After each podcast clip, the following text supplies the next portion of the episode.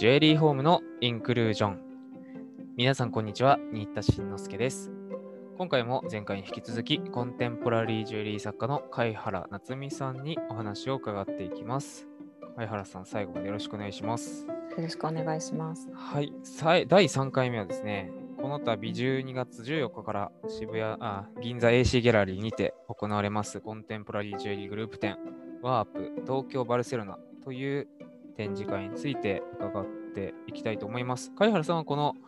グループ展の、まあ、企画者でもあり、まあ、キュレーターでもあるっていうね、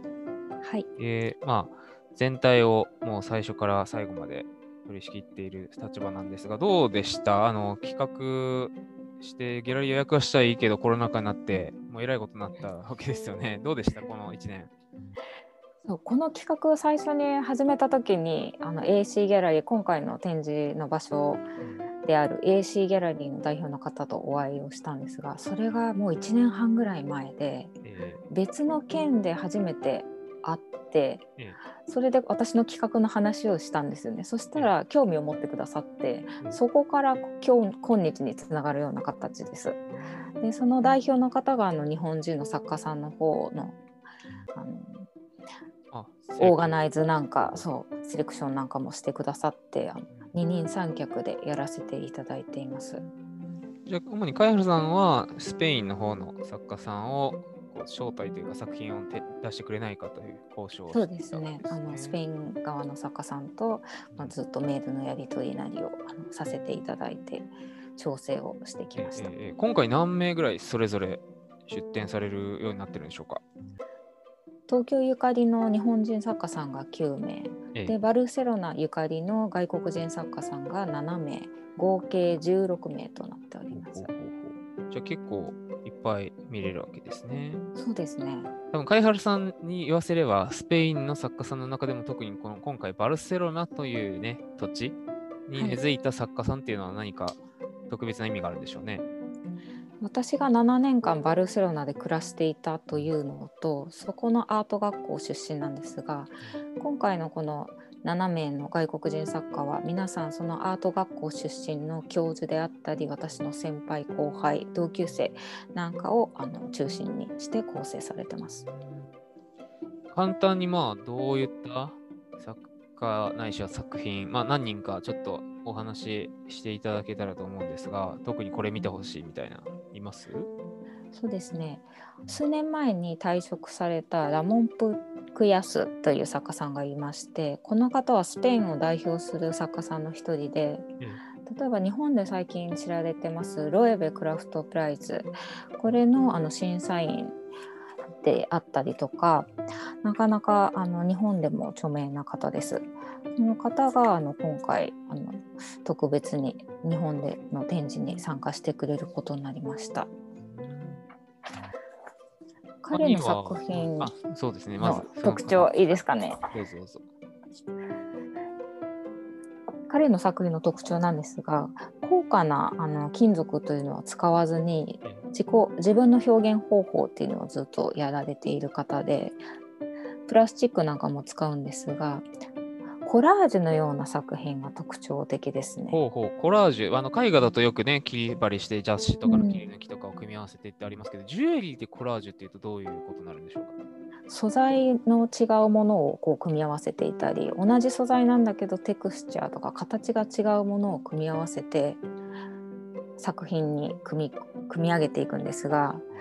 彼の作品の特徴は全然違うものなのに彼が組み上げるとなんかそこで宇宙が発生するようななんかその形でないといけないというようなところまで高めてくれるんですよね。えーただ単に雑然と組み合わせてるっていうわけじゃなく、そういう、まあ、統一感のようなものすら生まれてくるうんことなんですね。やっぱり抽象的なので見る人によって連想するものとか思い浮かぶものが違うのでそこがまた魅力的だなというふうに感じます。うん前回のね、放送を聞かれた方は、こうこもうそもそもコンテンポラリーって難しいんじゃないって思うね、ジュエリー関係者、販売員の方多いかなと思うんですが、そのそれぞれ好きなものを連想していいんだよっていうのが今回の、まあ、貝原さんのスタンスであるわけだから、今回のジュエリー展はね、気軽な気持ちでね、ぜひぜひ。でも好きにこう、もうすべ SNS で自分自由な感想を書いてもね、誰も文句を言わないよと。そうです、ね皆さんに開かれた場ですので、ぜひあの楽しみに来ていただければとそう思ってます。ですね。気軽な、あの普通のなんか、例えばデパート催事とかみたいになんか買わされたらどうしようみたいな気持ちで来なくても大丈夫ですからね。本当にアートを楽しむような、のうんオープンマインドでね、来ていただけたら面白いんじゃないでしょうか。他にどのような作家さんが出るんでしょ？う他にはですね、カイラ・スクリナという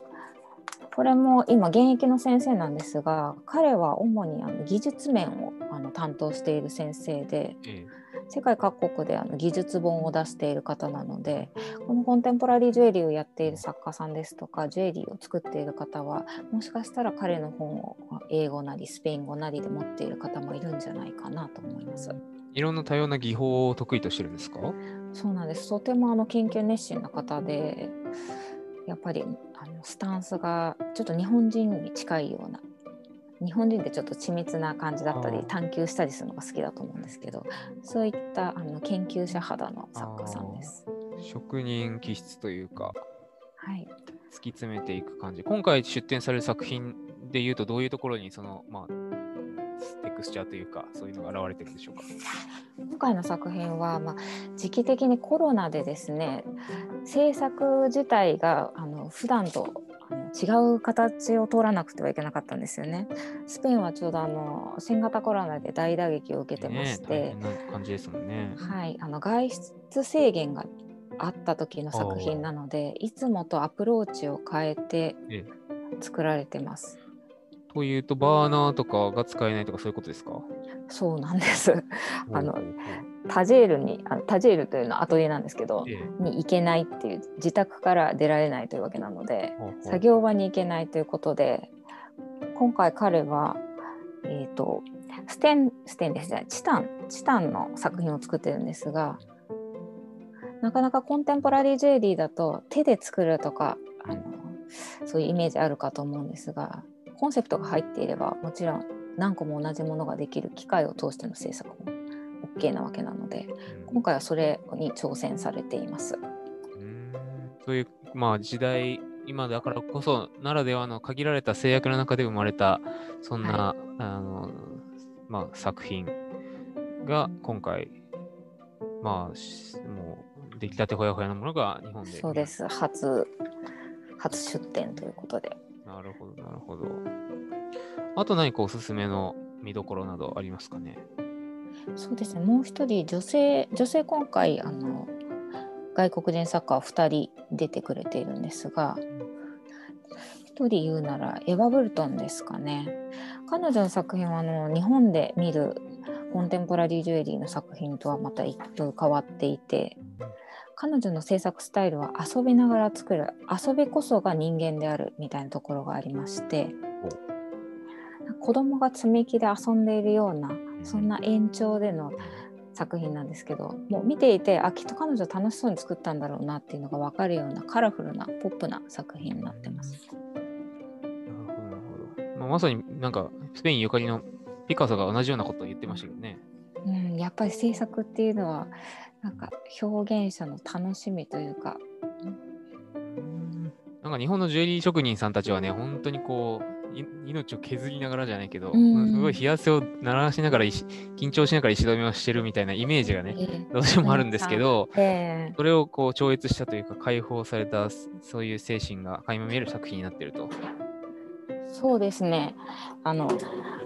スペインにももちろん職人さんたちたくさんいらっしゃるんですけどコンテンポラリージュエリーは特に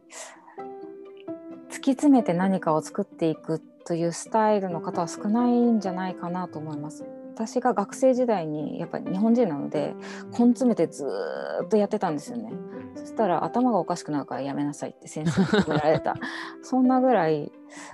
なんかアプローチの仕方が違うのかなっていうふうに思いました。そういう、まあ、ちょっとね、ラジオなので、逆に想像がかきたてられるようなね、トークでしたけれども、どんな作品なんだと、見てみたいわっていうね、か思いを抱かれた方は、ぜひね、えー12月14日から20 20日まで、えーと、つまり土日が最終日なわけですね。そうです。えーえー、お仕事ある方はぜひね、土日とかに、えー、AC, AC ギャラリーに足を運んでもらいたいなと思います。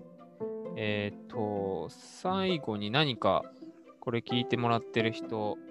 にメッセージなどあればちょっと頂戴したいと思うんですが。はい、今回の展示は東京バルセロナなんですが名前の通りバルセロナゆかりの作家さんと日本の作家さんの合同展になってます日本の作家さんの方もこの会場である AC ギャラリーさんのお声がけによってあのすごい最近ご活躍の方からももともとジュエリー界でね名の知れた方まで皆さんあの参加してくださってるとても豪華な展示になっています。その2つのあの国のゆかりのある作家さんを展示することによってその共通点であったり違いであったり作風のコントラストみたいなものを自由に発見していただけたらなと思っています。はい、ありがとうございます。えー、前回、前々回に引き続き、えー、コンテンポラリー J リー作家の貝原夏美さんから、えー、いろいろお話を伺っていきました、えー、貝原さんどうもありがとうございました。どうもありがとうございました。